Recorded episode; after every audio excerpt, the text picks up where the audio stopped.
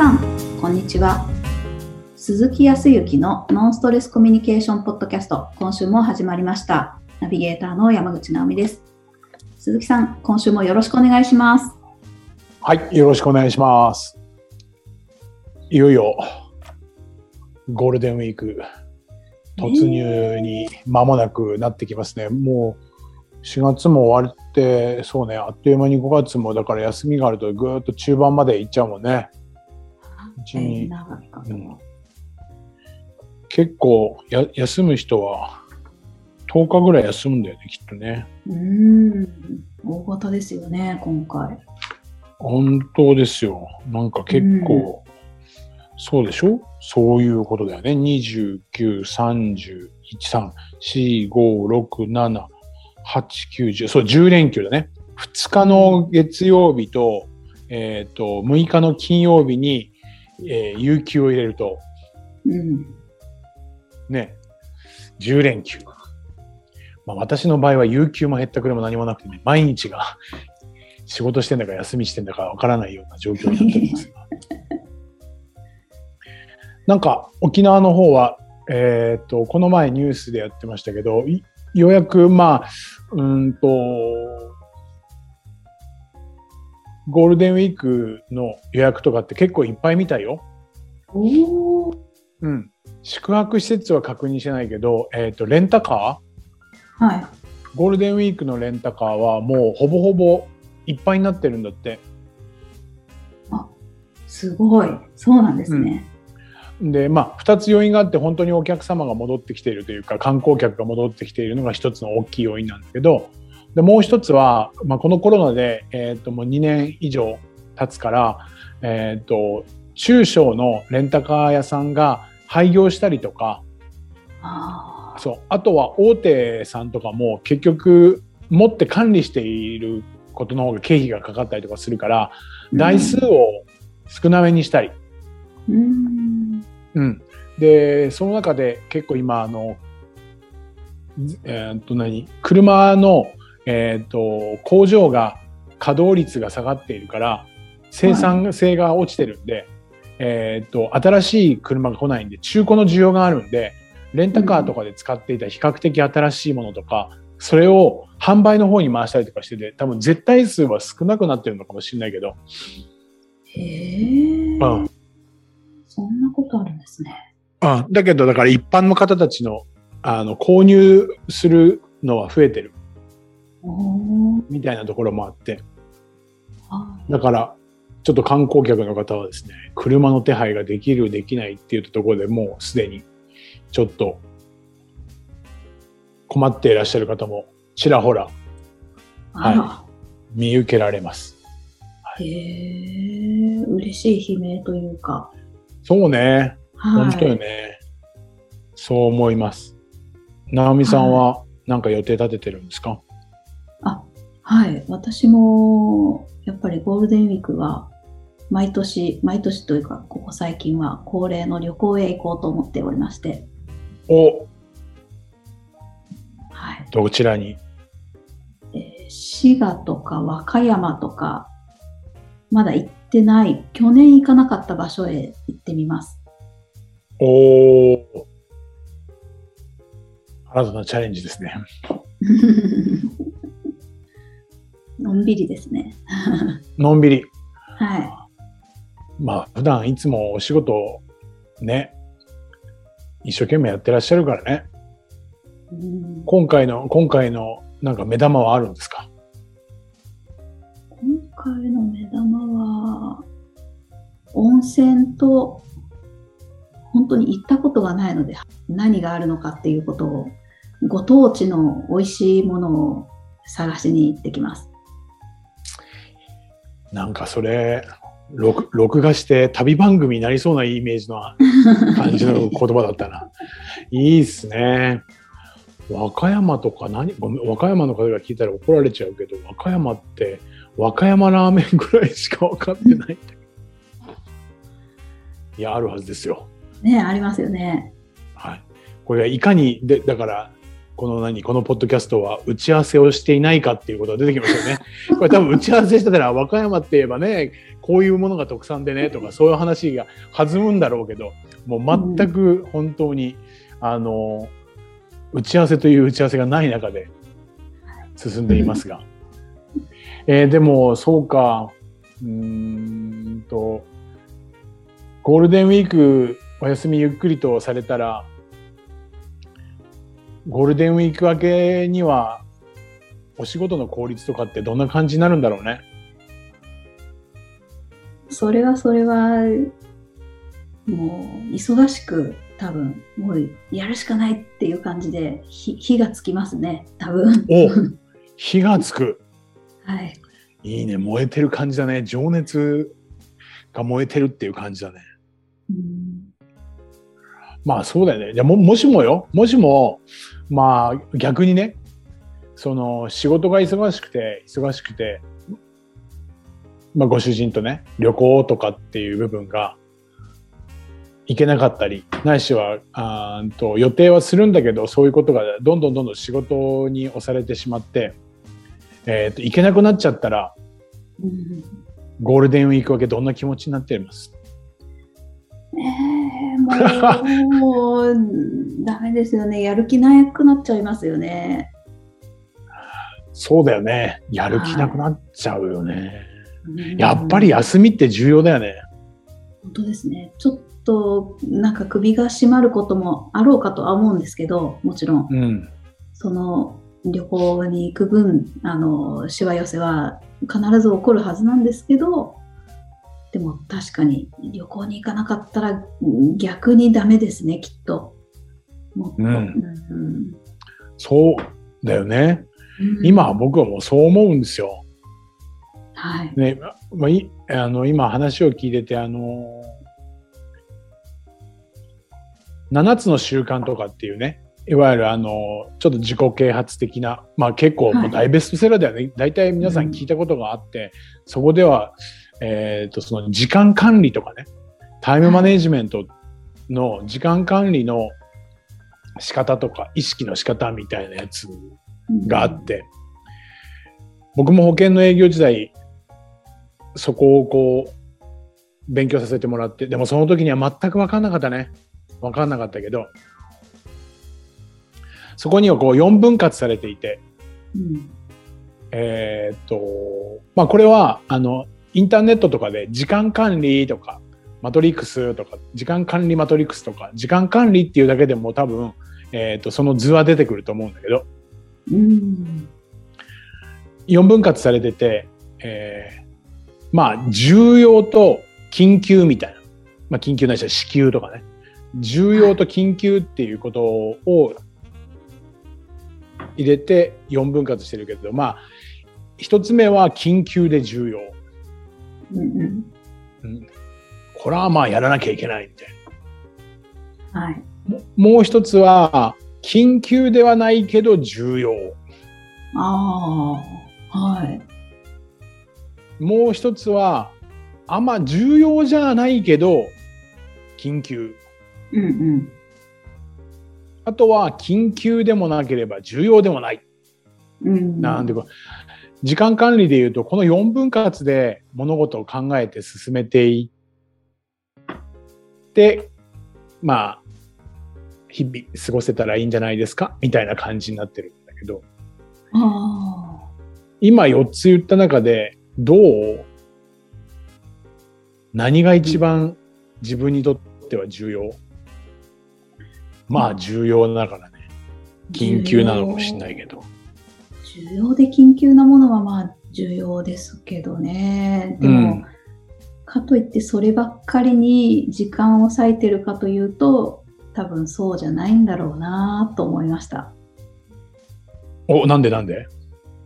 なんか、パッとできちゃいそうなこと、重要でもなくて、うん、さもなく、あの、緊急でもなくてっていうものだけど、うん、もうさっとやっちゃえば済むようなこと、例えばその辺をさっとあのお掃除するとか、ちょっと、うん、全然今やらなくていいからっていうことをやっちゃったりするじゃないですか。するね。するな。はい。今それやらなくていいのにっていうことをついついなんか逃げ道というかやっちゃいますね。ああ、逃げ、まあそうか、ちょっと、まあ気分転換とかね、うんうん、そういう意味の意識でやるんだったら、まあ、ある意味重要なのかもしれないけどね。おお、なるほど。うん。はいだけど、それがなくて、なんかもう目についちゃったから、やらざるを得ないっていうか、そうすると、まあ、何にフォーカスするか、なな今やることに、何、今やる何にフォーカスするかっていうのはあるけど、そうすると、まあ、いわゆる、あの、時間の浪費だよね。時間の浪費とか、過剰に他に時間使っちゃうとかってやつ。うんっていうところか、あとは、間違って、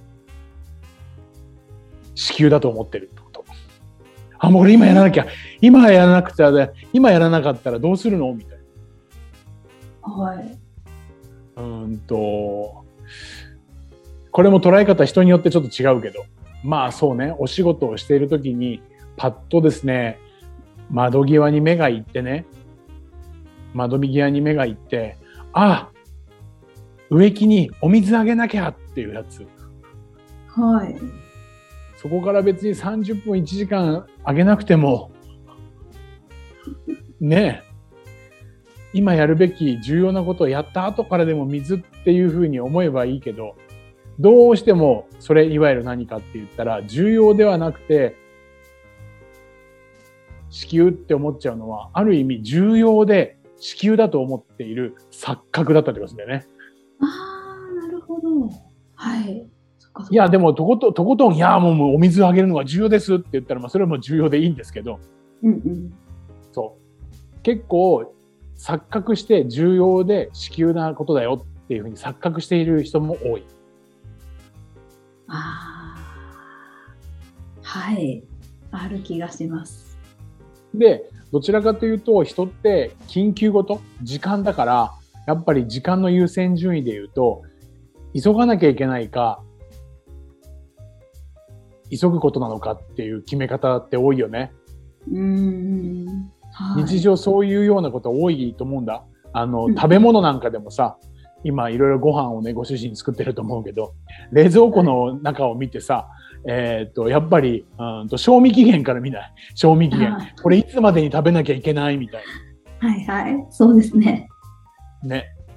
どう、もう子宮とか時間にとらわれるんだよね。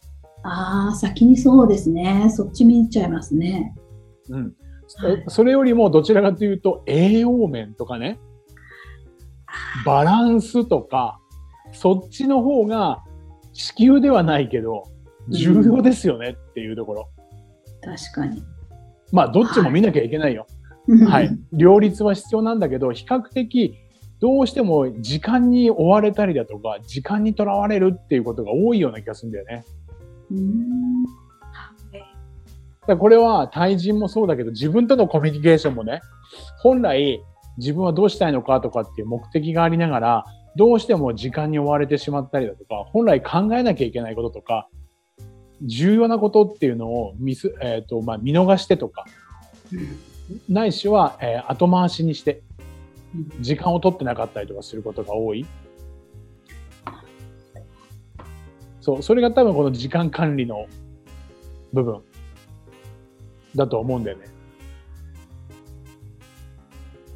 そう、でもさ、な、なんでかこの話をしたかっていうと、もう僕は本当にできなくて、保険の営業時時代はやっぱり売り上げをどんどん上げなきゃいけないと思っていたし、契約もいたくさんいただきたいし、それは収入でもあるし、家族のためでもあるんだけど、いわゆる、うんと、なんでかな、本来はもっともっと緊急じゃないんだけど重要な計画を持ってたりだとかね、スケジュールを立てたりだとか、あ、時には逆に言ったら休みをね、まあ、これからほらゴールデンウィークでしょ？ないしはね、ね、その後また年末年始とかってこれから計画立てるのにも、もうどんどんどんどん売り上げ、収入、成果といったところの部分ばっかりだから、来るもの来るもの、どんどんどんどん処理しようと思っていたから、どんどんどんどん忙しくしたかったんだよね。うん忙しくすることが自分の生きがいみたいに思ってたんだ。はい。そしたらいつしか休み取れないんだよね。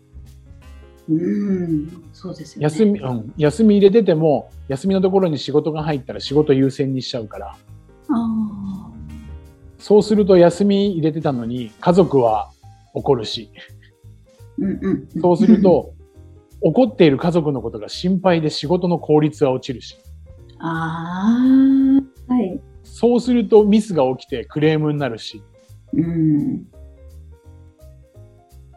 っていう悪循環。その中でよく言ってたのは、忙しい忙しいっていう言葉ね。うん。忙しい忙しいを生きがいにするのもいいと思うんだけど、うん。これは皆さんよく聞いたことあるかもしれない。忙しいってどういうふうに漢字書きますかってたまに聞かれるんだよね。はい。あのね、心をなくすって書くんだよね。ああ、立身弁になくすですね。はい。そうそうそうそう。立身弁の心だから、は心をなくす。だから忙しいこと自体は、まあ暇で何もすることがなくて、ぼーっとただしてるだけのね、さっき言った重要でもなければ、あまあ緊急でもなければ重要でもない、い。うん。ぼーっとしていて、ただの時間の浪費みたいな形になってしまってたら、それはもったいない話だけど、忙しいがあまりに、忙しい忙しいっていうと、自分がどうしたいのかとか、今後こうしていきたいとかっていうことじゃなくて、本当に時間にとらわれているから、うんうん。やること自体に楽しみとか充実感がなくてね、うん。ただ辛いとか苦しいっていうふうに思ってしまって、仕事が面白くなかったりとか辛いなんて、特にね、この春、会社に入って、ようやく今、ね、ゴールデンウィークを迎えて、その後も頑張ろうっていうふうに思ってらっしゃる方もいれば、ここから来るわけですよ。5月病ってやつがね。そういう、そう、そういう意味でも時間管理で言ったらね、今一つゴールデンウィークが明けると、ちょっと年末までなかなかお休みが取れなかったりとかね、うん。そうすると時間に追われて忙しいっていうふうに思うかもしれないけど、ここは日常皆さんもそうだけど、えっ、と、1日でもいいし、1週間でも1ヶ月、なしは半年でもいいですけど、今日じゃなくてもいいのよ。今日じゃなくてもいいんだけど、緊急じゃないんだけど、重要なことから決めていく。あの、要はスケジューリング立てていく。そういうことをしたいと思うんだよね。で、そこが一番、そう、重要度だよね。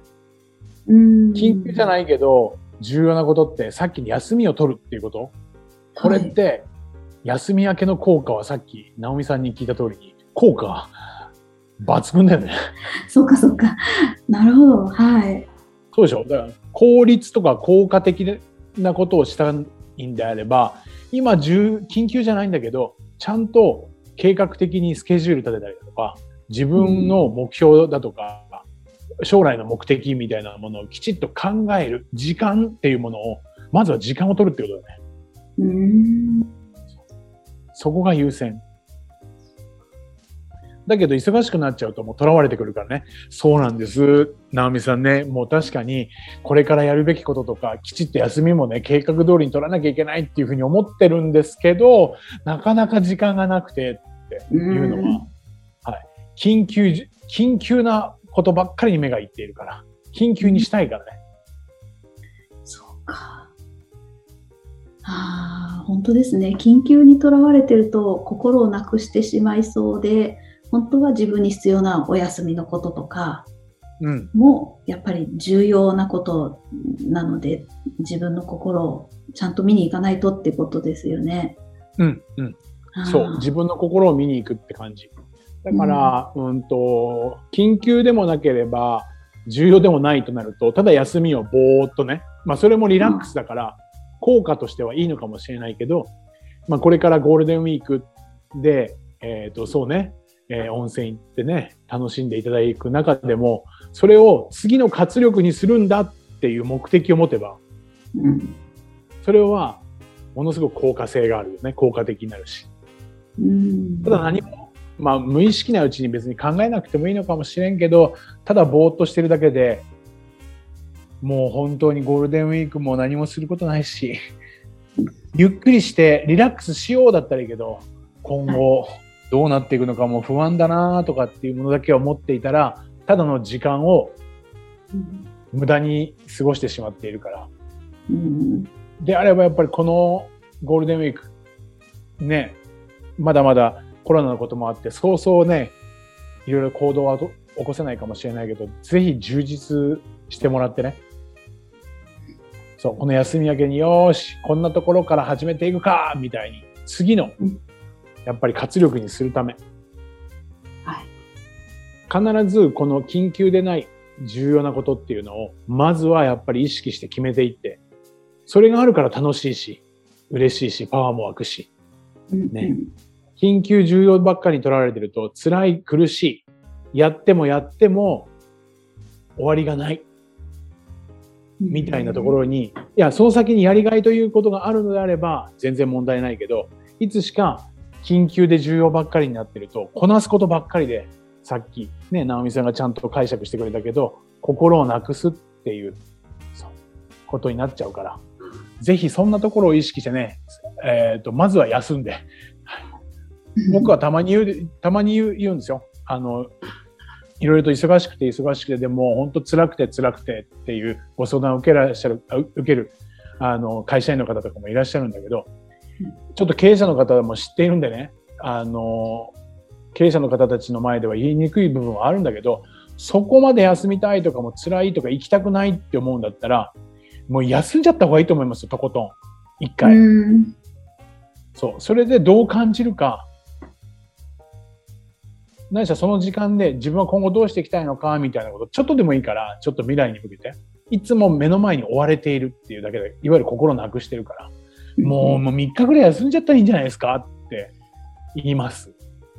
まあ、時には無責任なこと言わないでくださいっていう人もいるけど、はい、そう。でもそのぐらい、やっぱり、緊急じゃないんだけど、やっぱり休み取るって重要だから、うん、自分にとっての重要っていう、重要度でちょっと尺度を見てね、時間管理していただければいいんじゃないかなというふうには思いました。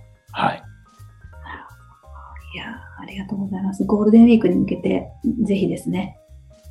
うん。はい、そうね。うんうん。ありがとうございます。はい、ありがとうございます。